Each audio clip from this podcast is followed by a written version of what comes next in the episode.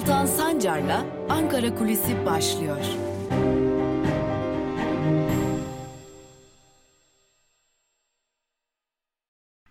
Merhabalar sevgili Özgürüz Radyo dinleyicileri ve Özgürüz Radyo'nun YouTube hesabının sevgili takipçileri. HDP konuşmayacağız demiştik. Aslında bu hafta başka gelişmeler olabilir demiştik. Fakat e, dönem bize yine HDP konuşmayı dayattı. HDP konuşmak gerekecek çünkü e, siyasetin geleceği üzerinden de bir takım planlamalar aslında doğrudan doğruya HDP üzerinden gerçekleştiriliyor. Hal böyle olunca HDP'yi konuşmak gerekiyor. Tabi burada HDP'yi konuşurken sadece HDP'yi değil, Cumhur İttifakı'nın hesaplarını, daha doğrusu yaptığı hesapları ve Millet İttifakı'ndan özellikle yapılan son dönemdeki çıkışlarla bu hesapların nasıl bozulduğuna da bakmak gerekecek. Şimdi geçtiğimiz günlerde HDP ile ilgili bir soruşturma başlatıldı. Yani HDP'nin kapatılmasıyla ilgili daha doğrusu inceleme başlatıldı. Yani bu süreç HDP'nin kapatılmasına da gidebilir. Bu süreç HDP'ye yönelik hazine yardımının kesilmesi kararıyla da ortaya çıkabilir. Durum bu. Peki başka ne gibi bir süreç işliyor? İşte tam da burada. Dokunulmazlıklarının kaldırılması süreci işliyor. Şimdi 2016'yı hatırladığımızda Hani 2016'da anayasaya geçici bir madde koyuldu ve bu geçici maddeyle e, toptan bir değişiklik gerçekleştirildi ve dokunulmazlıklar çok hızlı bir şekilde kaldırıldı. Fakat bu sefer öyle bir anayasaya geçici madde koyma hevesi içerisinde olamıyor iktidar, daha doğrusu Cumhur İttifakı. Çünkü e, CHP destek vermeyeceğini açık bir şekilde dile getirdi.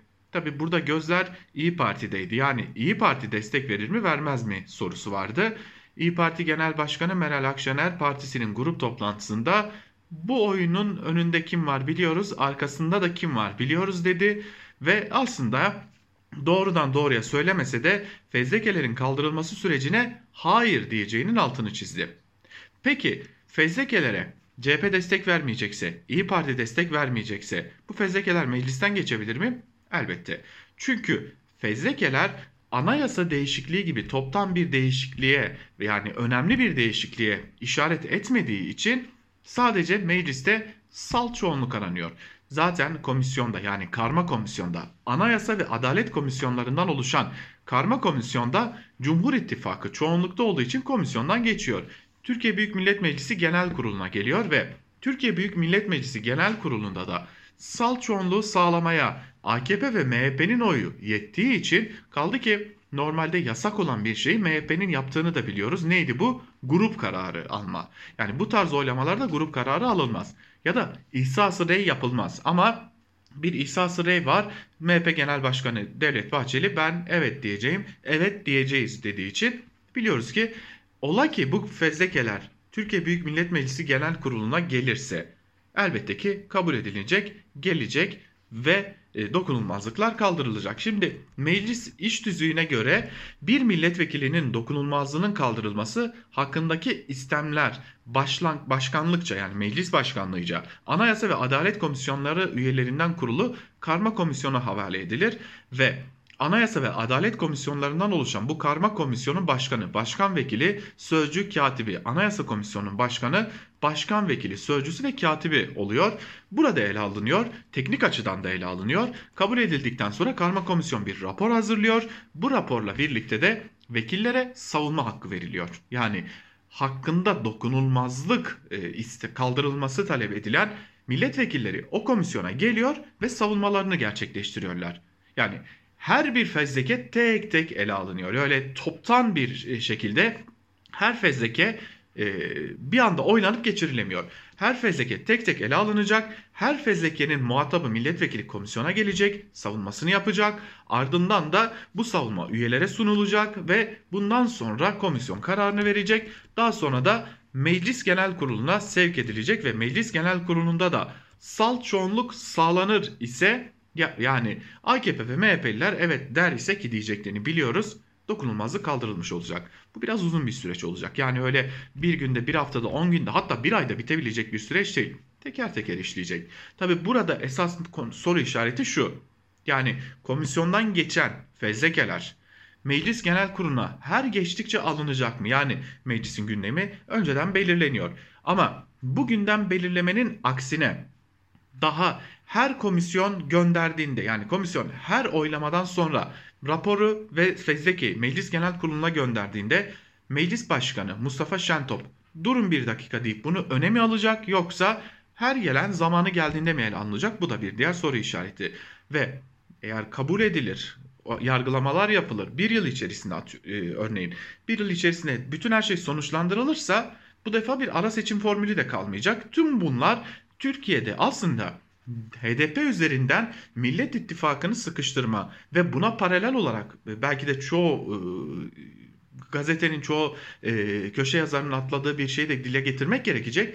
Sadece ama sadece burada HDP'yi sıkıştırmayı e, HDP üzerinden Millet İttifakı'nın sıkıştırılması ele alınıyor ama burada ek olarak AKP'nin Kürt illerinde e, çok ciddi şekilde oy kaybettiğini biliyoruz. Hem Gelecek ve Deva Partisi karşısında hem e, HDP karşısında ciddi bir oy kaybına uğradığını biliyoruz. İşte tüm bunlar da e, aynı zamanda AKP'nin e, bu kararı almasında yani tırnak içerisinde söyleyecek olursak HDP'yi marjinalleştirme çabasında etkili. İşte tüm bunlar Türkiye siyasetini getirip çok kötü bir noktaya sıkıştıracak. Ama bu noktaya belli bir noktaya sıkıştırma çalışmaları işte Millet İttifakı içerisinde yer alan Cumhuriyet Halk Partisi ve özellikle Akşener'in çıkışıyla e, tam tersine dönme ihtimalini giderek güçlendiriyor. Hem Gara'da yaşananlar sonrası yapılan çıkışlar hem de e, HDP'ye karşı fezlekeler sonrası Akşener'in yaptığı çıkış, Kılıçdaroğlu'nun yaptığı çıkış AKP iktidarının bundan sonraki işinin pek de kolay olmadığını gösteriyor. Ama artık şunu rahatlıkla söyleyebiliriz ki ki Ankara'da da bu çok rahat bir şekilde konuşuluyor. Türkiye'nin geleceğinde, siyasetin geleceğinde Akşener'in rolü giderek artıyor.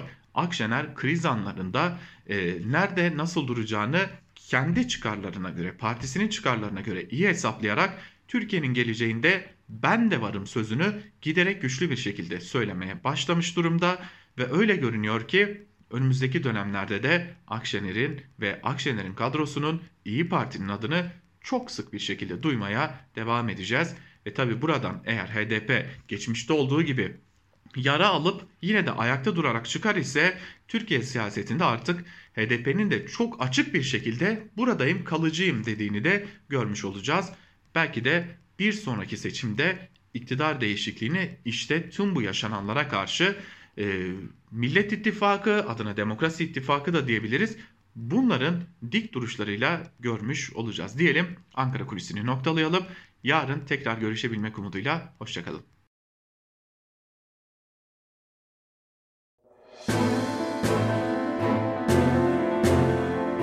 Altan Sancar'la Türkiye basınında bugün başlıyor. Günaydınlar, merhabalar sevgili Özgürüz Radyo dinleyicileri. Hafta içi her gün olduğu gibi bugün de Türkiye basınında bugün programıyla sizlerle birlikteyiz ve Yine her zaman olduğu gibi gazete manşetleri günün öne çıkan yorumlarıyla sizlerle olacağız. Tabi gündemde farklı farklı konular var her zaman olduğu gibi Türkiye gündeminde. Şimdi Cumhurbaşkanı Erdoğan'ın açıkladığı gülerek söylüyorum. Çünkü Cumhurbaşkanı Erdoğan'ın açıkladığı reform paketini devrime benzeten e, yandaşlar dahi var. Yani şunu çok merak ediyorum. Bu devran döndüğünde nasıl gazetecilik yapacaklar? Kimin yüzüne nasıl bakacaklar onu merak ediyorum. O gazetelere de geleceğiz. Tabi bunun dışında da siyasetin gündemi yoğun. E tabi bir de ekonomi gündemi var. E, ekonomi gündemi de yoğunluğunu koruyor. Öte yandan e, bir diğer yandan köşe yazarlarının gündemlerinde de Cumhurbaşkanı Erdoğan'ın açıklamaları, Akşener'in açıklamaları e, ve enflasyon var. Tüm bunlara hep birlikte göz atacağız. Tüm bunları hep birlikte değerlendireceğiz e, artık yavaş yavaş gazete manşetleriyle turumuza başlayalım.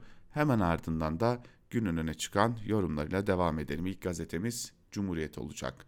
Cumhuriyet gazetesinin ma- manşetinde ise yeni mi keşfettin sözleri yer alıyor.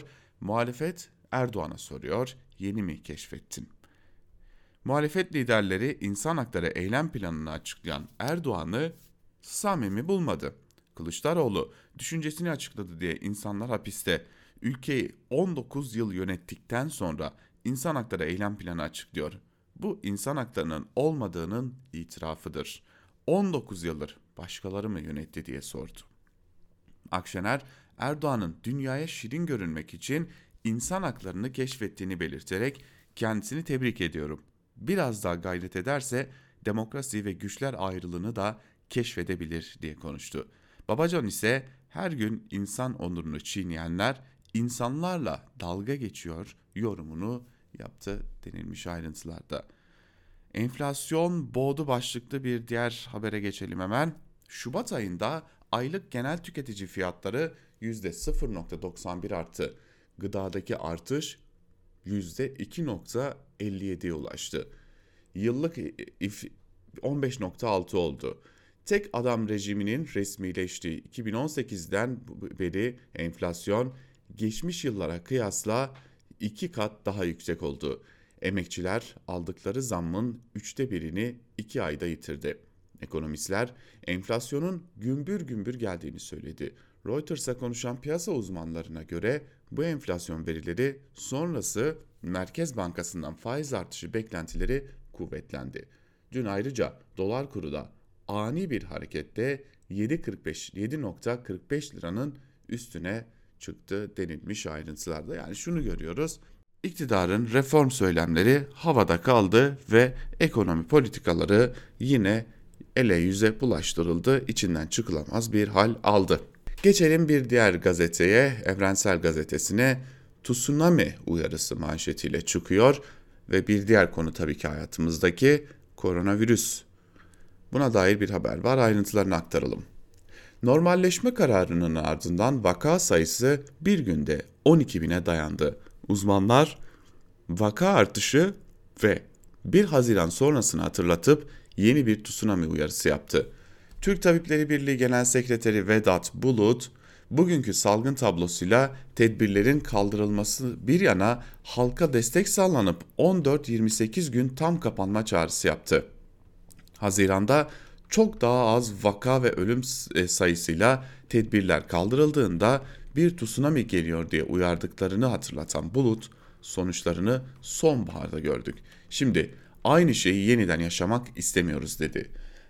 Karadeniz Teknik Üniversitesi Mikrobiyoloji Ana Bilim Dalı Başkanı Profesör Doktor Faruk Aydın vaka sayılarının yüksek seyrettiği Karadeniz'deki illerin komşu illeri de yanına çektiğine dikkat çekerek bunun önlem önlemi alınmazsa virüs diğer bölgelere de yayılır dedi.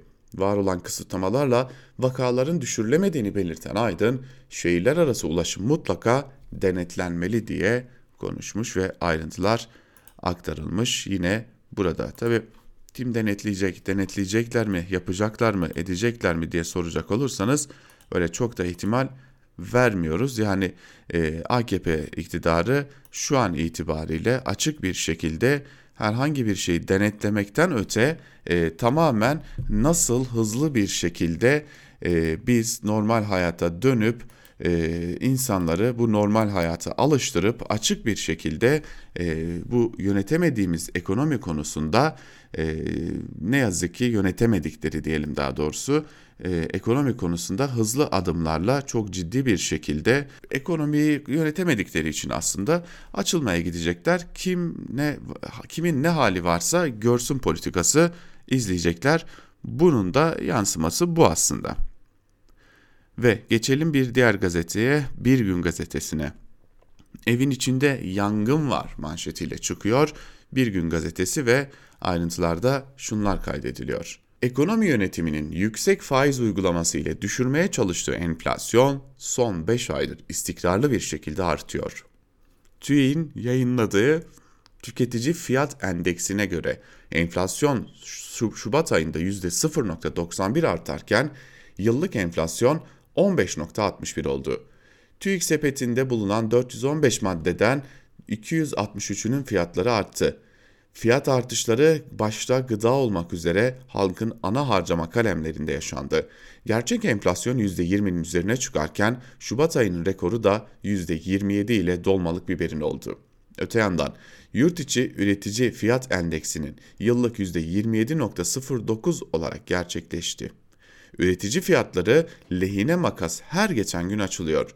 Bu durum hayat pahalılığını olumsuz etkilerken enflasyonun daha uzun süre düşmeyeceğini de gösteriyor.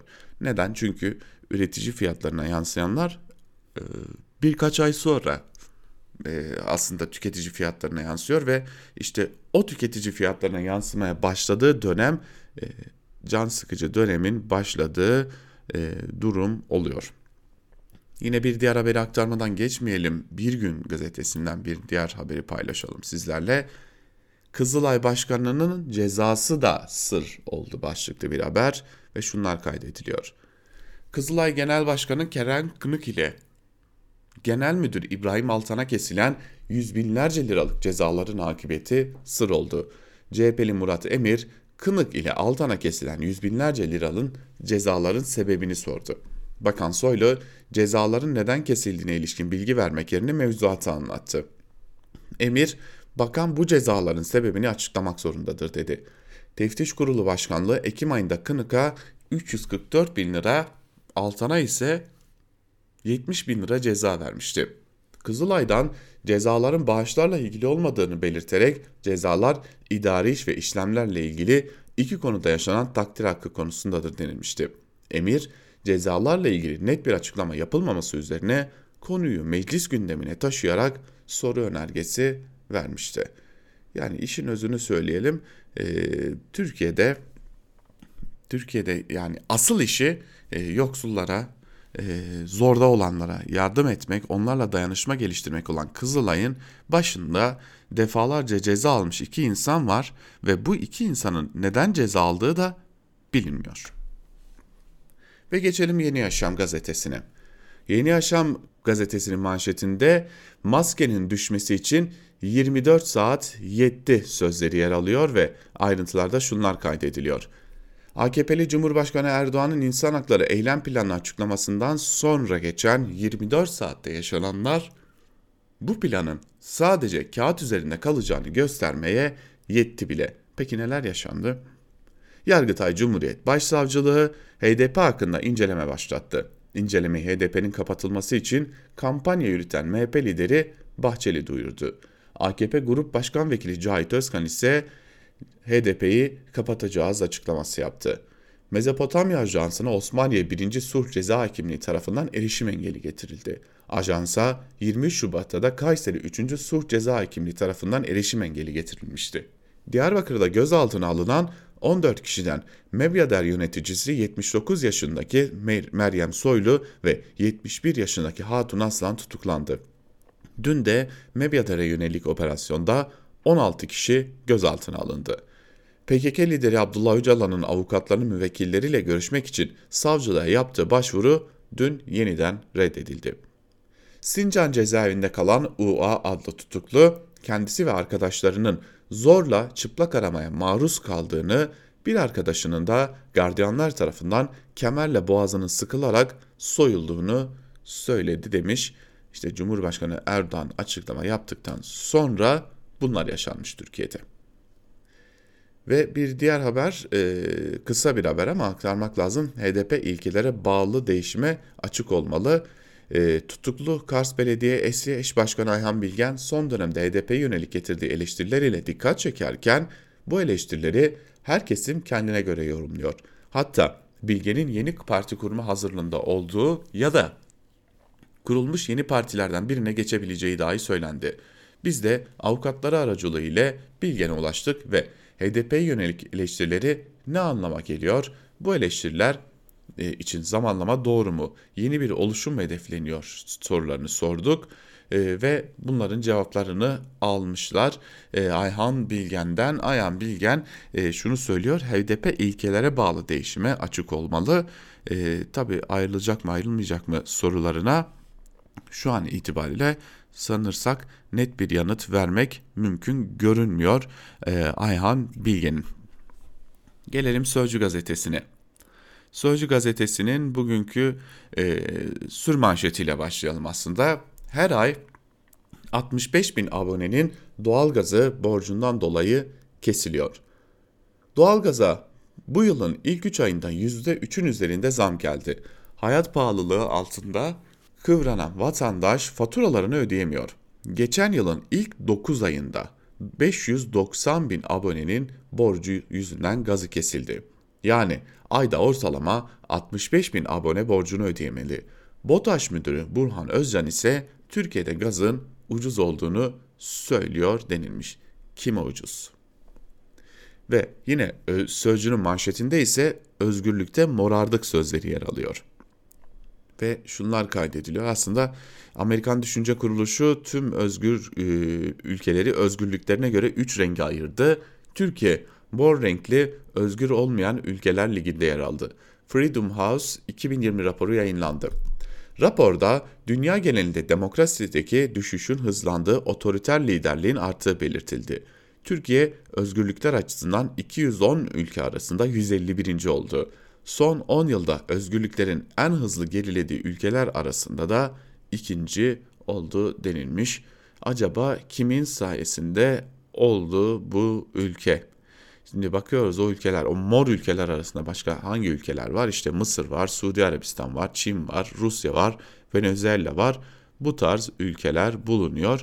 Tabi e, haritaya göre Küba'da da e, özgürlük yok. E, bu da e, raporun az da olsa taraflı olduğunu da gösteriyor. Bunu da belirtmeden geçmemek lazım.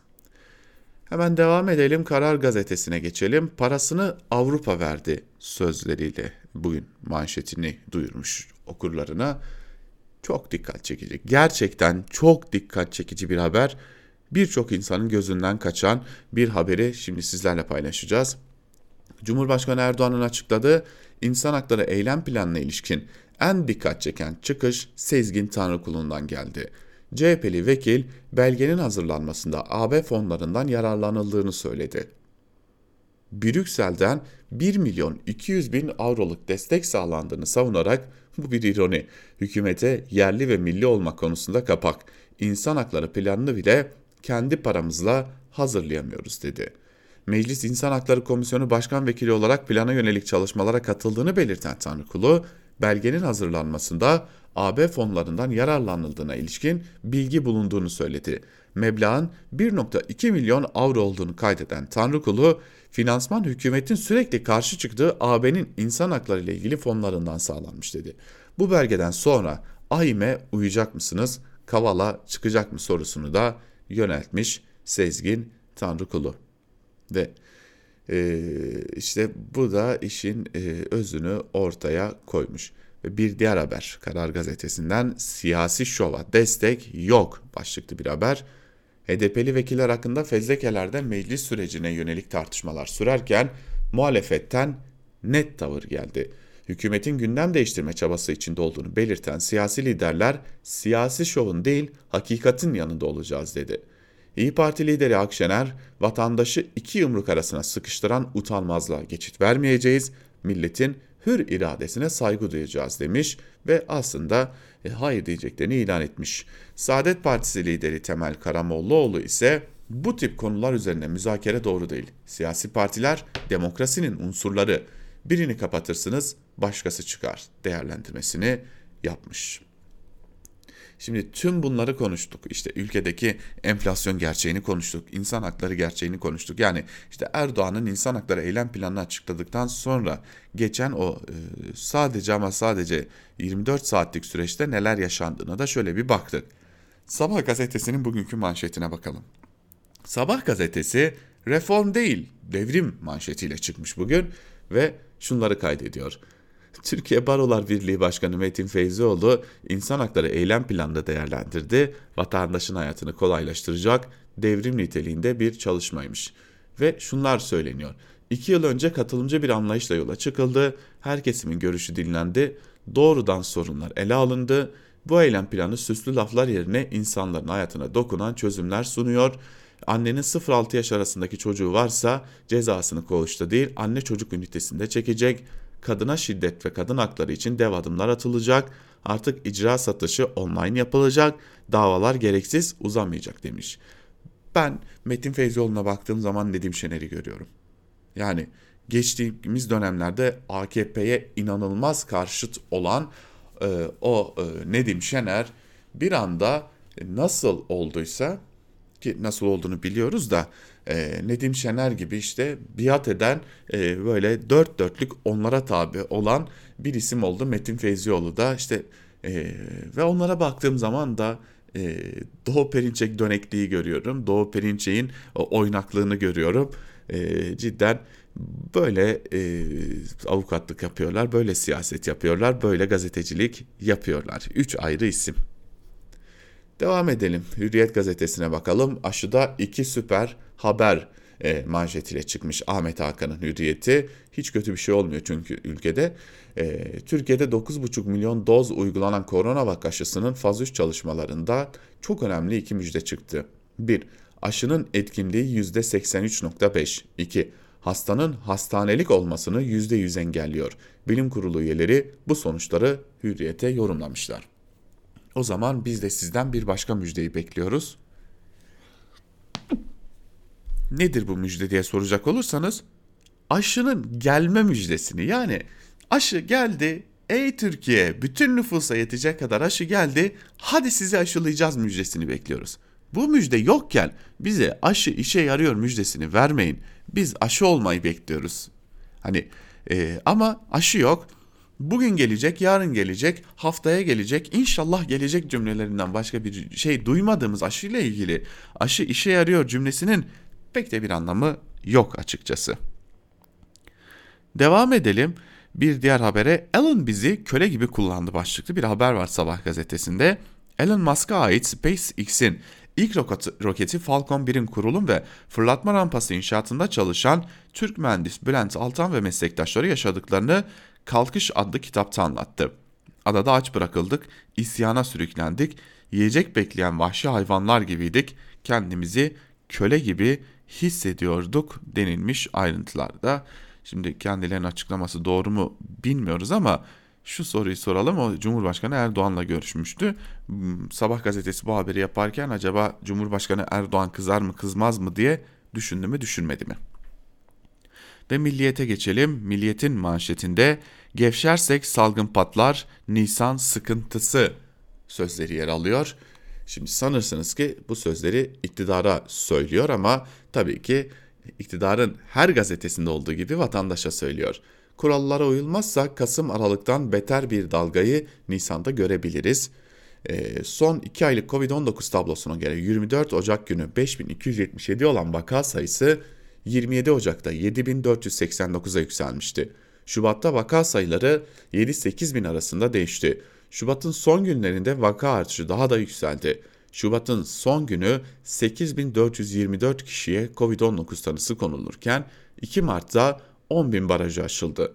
Dünkü vaka sayısı 11.520 olarak kayıtlara geçti denilmiş. İyi de kim uyacak kurallara? Ya bir kere de şu ülkenin iktidarı kurallara uysun ya.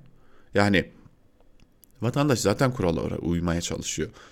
E, koyduğunuz kurallar şu. Maske takın, işe gidin, akşam saat 9'dan sonra sokağa çıkmayın. Hafta sonu sokağa çıkmayın ama markete gitmek serbest. Gidin bir bakın hafta sonları markete gideceğiz diye insanlar sokaklarda mı değil mi? Yani koyduğunuz kuralların bir anlamı yok. E, yurttaşa da dönüp kurallara uyun diye bir çıkış yapmanın da bir mantığı yok. Önce doğru düzgün kurallar koyacaksınız, sonra yurttaşa kurallara uyun diyeceksiniz. Yeni Şafak ile devam edelim hemen. Yeni Şafak'ın manşetinde kim yalan söylüyor sözleri yer alıyor ve şunlar kaydediliyor. CHP'de Teoman Sancar'ın kaset ve şantaj iddiasıyla gelen istifası karşılıklı yalanlamalarla bilmeceye dönüştü. CHP sözcüsü Faik Öztürk, parti olarak istifanın nedenini bilmediklerini iddia etmişti. Sancar ise CHP Genel Merkezi'ne çağrılarak istifaya zorlandığını açıkladı. Adı Muharrem İnce'nin kuracağı partiyle anılan Sancar, kaset bahanesiyle tasfiye mi edildi denilmiş haberin ayrıntılarında. Yine bir diğer haber haksız adli kontrole tazminat. Hükümlü ve tutukluların açık görüş süreleri uzatılacak adli kontrol tedbiriyle diğer bazı koruma tedbirlerinin yanlış ve haksız uygulanması halinde mağdura tazminat ödenecek. Yani ülkenin adalet sisteminin yanlış bir şey yapacağına o kadar eminler ki en azından yaptıktan sonra tazminatını ödeyelim noktasındalar. Akit ile devam edelim. Geldi fezleke başladı mezdeke sözleriyle bugün e, manşetini çıkarmış. Aynısını aktarmaya gerek yok. Her zaman olduğu gibi cinsiyetçi ve milliyetçi bir dille e, muhalefeti ülkenin geri kalan neredeyse %50'den fazlalık kesimini hedef alıyor Akit. Gelelim günün öne çıkan yorumlarına. İlk olarak Dinçer Demirkent'in Gazete Duvar'daki Rejim, Siyasal Partiler ve Seçim Yasası başlıklı yazısıyla başlayalım ardından devam edelim. Türkiye kendine özgü bir siyasal rejime sahip değil. Benzer pratikleri uygulayan, benzer siyasal stratejiler gizleyen yerli ve milli denkleri var. Avrupa'da Polonya ve Macaristan, Amerika'da Brezilya, Asya'da Filipinler birbirinden öğrenen siyasal rejimler. Az ya da çok kendi meşreplerince birbirlerine öğretiyorlar. Biz bize benzemiyoruz kapitalist dünya ekonomilerinin siyasal birimleri olarak ulus devletlerin hiçbiri kendine özgü değil. Fransız filozof Balibar'dan destek alarak 1970'lerde başlayan demokrasinin öznesizleştirilmesi, yurttaş ile politika arasındaki olmazsa olmaz bağların koparılması sonucu oluşan iki karşıt eğilimin yani teknokratikleştirme ve popülizmin kaynaşması sonucu oluşan yeni tip otoriter rejim varyasyonlarından bahsetmek mümkün. Seçim sistemlerinin ve siyasal parti kurumsallaşmalarının olağan biçimsel demokrasiler bakımından çok önemli üç rolü var. Seçim sistemleri iki şeyi bir arada yapmaya yarıyor. Birincisi hem yönetebilir çoğunluklar yaratır, çoğunluk inşa ederken hem de seçmenlerin oy verme yoluyla yönetime katıldıkları inancını artırıyor. AKP MHP'nin seçim sistemi değişiklik önerisinin amacı da bu değişik sonuçlardan kendilerini iktidarda tutmaya en yakın olanını belirlemek. Bir tür çoğunluk yaratma mühendisliği yoluyla oyuna tek taraflı yeni kurallar koymak. Siyasal partiler olağan bir biçimsel demokraside iktidarda ya da muhalefette olsun yurttaşların kurumsallaşmış siyasal katılım araçları olarak toplumsal çatışmaları belirleyen talep ve arzuları demokratik yollarla tartışabilir kılıyor ve iktidarın demokratik yollarla değişimini sağlayan kurumlar olarak sistemin temel unsuru olabiliyor diyor. Dinçer Demirkent ve yazısının son bölümünde ise şunları kaydediyor. Seçim yasası ve siyasi partiler yasasının değiştirilmesini vaat eden vaadinden ayrı olarak insan hakları eylem planını değerlendirmek gerekir mi? Kısa yanıtım hayır. Daha uzunu Ankara'da 19-20 yaşındaki öğrenciler GBT yapılıp kaçırılır ve ölümle tehdit edilirken Ankara Valiliği sorumluların bulunması için yapılan başvurulara yanıt vermezken Boğaziçi'nde öğrenciler cinsel yönelimleri gerekçesiyle bizzat İçişleri Bakanlığı tarafından hedef gösterilip öğrenciler tweetleri nedeniyle tutuklanırken insan hakları savunucuları hapsedilirken AYİM kararına rağmen Demirtaş ve Kavala cezaevinde rehin tutulurken adalete ulaşamayan on binlerce insan o hal komisyonu kapısında beklerken İnsan Hakları Derneği İçişleri Bakanı tarafından hedef gösterilirken zorla kaybetme işkence yöntemleri insan onurunu sistematik biçimde zedelerken insan hakları eylem planı değerlendirilmez diyor Dinçer Demirkent. Ve bir diğer yazıyla devam edelim. T24'ten Mehmet Teskan'ın yazısını aktaralım. Akşener Bahçeli Twitter fenomeni yaptı başlıklı bir yazı kalemi almış. Teskan bir bölümü şöyle. Akşener ilk defa Devlet Bahçeli hakkında bu kadar sert konuştu. İlk defa Bahçeli doğrudan hedef tahtasına koydu. İlk defa Bahçeli eleştirirken bu kadar sinirliydi. Neden mi? Galiba Bahçeli'nin bir önceki grup toplantısına kızdı, öfkelendi. Çünkü Bahçeli konuşmasında asıl hedefinin HDP olmadığını, HDP üzerinden CHP ve İyi Parti bölmek parçalamak olduğunu itiraf etti. Sözlerini okuyalım. CHP fezlekeli HDP'lilerin dokunulmasına var mıdır yok mudur? İyi Parti HDP'lilerin yargı önüne çıkmasına destek midir, köstek midir? Bu sözlerin anlamı açık ve net. Fezleke karambolü yaratarak sanki herkese aynı muamele yapılıyormuş havası yaratarak 1346 fezlekenin kapağı açılacağı havası yaratılıyor. Hayır, öyle olmayacak. İçlerinden HDP'lilerinki seçilecek, havuza birkaç CHP'li vekil de atılacak, varsa İyi Partililer de konulacak. Amaç Bahçeli'nin de söylediği CHP ve İyi Parti'yi yıpratmak, üzerlerine oynamak. HDP'li vekillerin dokunulmazlığı kaldırılınca milletvekillikleri düşmüyor ki. Daha yargı süreci var, yargıtay süreci var. Dokunulmazlığı kaldırılan vekiller mecliste olmaya devam edecek. Daha büyük bir plan varsa, demokrasiden sapmalar düşünülüyorsa onu bilmem. Ama Güneydoğu ağırlıklı ara seçime gitmek AKP'nin, daha doğrusu Erdoğan'ın işine gelmez. Demem şu, ne HDP kapatılabilir ne ara seçime gidilebilir. Erken seçim, baskın seçim o da zor. Bu koşullarda iktidar için intihar olur. Hal buysa, hal buysa, gerçek buysa Bahçeli'nin e, açıklamalarını nasıl yorumlamalıyız? Akşener boş konuşma olarak yorumladı ve dedi ki küçük ortak boş konuşmaları bıraksın. Yapacağım her yapacağım her an yapabilirim birazdan yapıyorum diye diline sakız ettiği malum kapatma başvurusunu ne zaman yapacak onu söylesin. Zurna'nın zırt dediği yerde burası galiba. MHP memleketin gerçek sorunları konuşulmasın diye terör azmış, her gün onlarca şehit veriyormuşuz gibi hava yaratmaya çalışıyor. HDP'nin kapatılması talebini AKP taş koydu. Fezlekelerle hem MHP'yi idare etmeye hem de gündemi saptırmaya çalışıyor. Akşener büyük planı görmüş. Dedi ki, İyi Parti memleketin derdi konuşulmasın diye önüne getirilen fezlekelere gözü kapalı el kaldırmaz. Noktayı koydu, oyunu bozdu diyor Teskan yazısında. Ve bir diğer yazıya bakalım Cumhuriyet Gazetesi'nden Erdal Sağlam'ın yazısına. Yükselen enflasyon daha sıkı para ve reform istiyor başlıklı bir yazı kaleme almış Erdal Sağlam. Bir bölümünde de şunları kaydediyor. Şubat ayı enflasyon rakamları son 4 e, aydır uygulanan sıkı para politikasına rağmen artış trendinin devam ettiğini ortaya koydu. Çekirdek enflasyon ve üretici fiyat artışındaki artış, tüketici fiyatlarındaki artışın devam edeceğini, enflasyonla mücadele için daha yapılacak çok şey bulunduğunu gösteriyor. Şubat ayı tüketici fiyat artışı %0.91 oranına çıkarken yıllık 15.61'e ulaştı. Merkez Bankası'nın enflasyon eğilimi için baktığı çekirdek enflasyon oranı %16.92'ye yükseldi. Üretici fiyatlarında devam eden artış ise yıllık %27.9'a ulaştı. Nisan sonunda tüketici fiyatlarındaki yıllık oranın Merkez Bankası'nın politika faizi olan %17 seviyesine hatta daha üzerine çıkacağı tahmin ediliyor. Bu rakamla birlikte kemikleşmiş ya da yapışkan olarak adlandırılan katı bir enflasyon eğilimiyle mücadele edildiği trendi geri çevirmek zor için yapılanlardan çok daha fazlasını uygulamaya koymak gerektiğini rahatlıkla söylenebilir. Enflasyonda en kötüsünün geride kalmadığı daha yüksek oranların bizi beklediği de açık. Bu rakamlarla birlikte bir süredir iktisatçılar tarafından tartışılan yeterince sıkı para politikası uygulanıp uygulanmadığı tartışmaları alevlenecek. Örneğin 18 Mart'taki toplantısında Merkez Bankası'nın yeni faiz artırımı yapmasının sorunu çözüp çözemeyeceği tartışılmaya başlandı.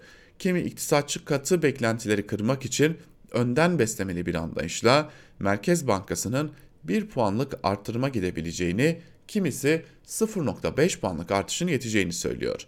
Buna karşılık enflasyonla mücadelede artık faiz artışlarının etkisinin kaybettiğini e, kaydeden iktisatçılar da var. Tüm iktisatçılar ekonomide radikal reformlar, hukuk reformlarına olan güven gibi unsurlar öne çıkararak enflasyonla mücadelede yeterince güvenin oluşturulmadığı görüşüne katılıyor. Enflasyondaki katılık, fiyatlandırma davranışları ve yerlilerin döviz hesaplarındaki tablo bu güvensizliğin birer işareti olarak görülüyor. Dolayısıyla katılığı kırmak, enflasyonla mücadele ve rasyonel yönetim konularında iktidara güvenin oluşması için sözlerden çok uygulamaya bakılacağı görüşünün öne çıktığını görüyoruz. Hep söylendiği gibi yanlışlarla kaybedilen güveni kazanmanın çok daha zor olacağı gerçeğini bir kez daha yaşıyoruz demiş Erdal Sağlam yazısında. Ve biz de Erdal Sağlam'ın bu yazısıyla birlikte bugünlükte Türkiye basınında bugün programımızı noktalamış oluyoruz. Yarın tekrar Özgürüz Radyo'da Türkiye basınında bugün programında görüşebilmek umuduyla Özgürüz Radyo'dan ayrılmayın ve şimdi sözü ve yorumu genel yayın yönetmenimiz Can Dündar'a bırakıyoruz. Hoşçakalın.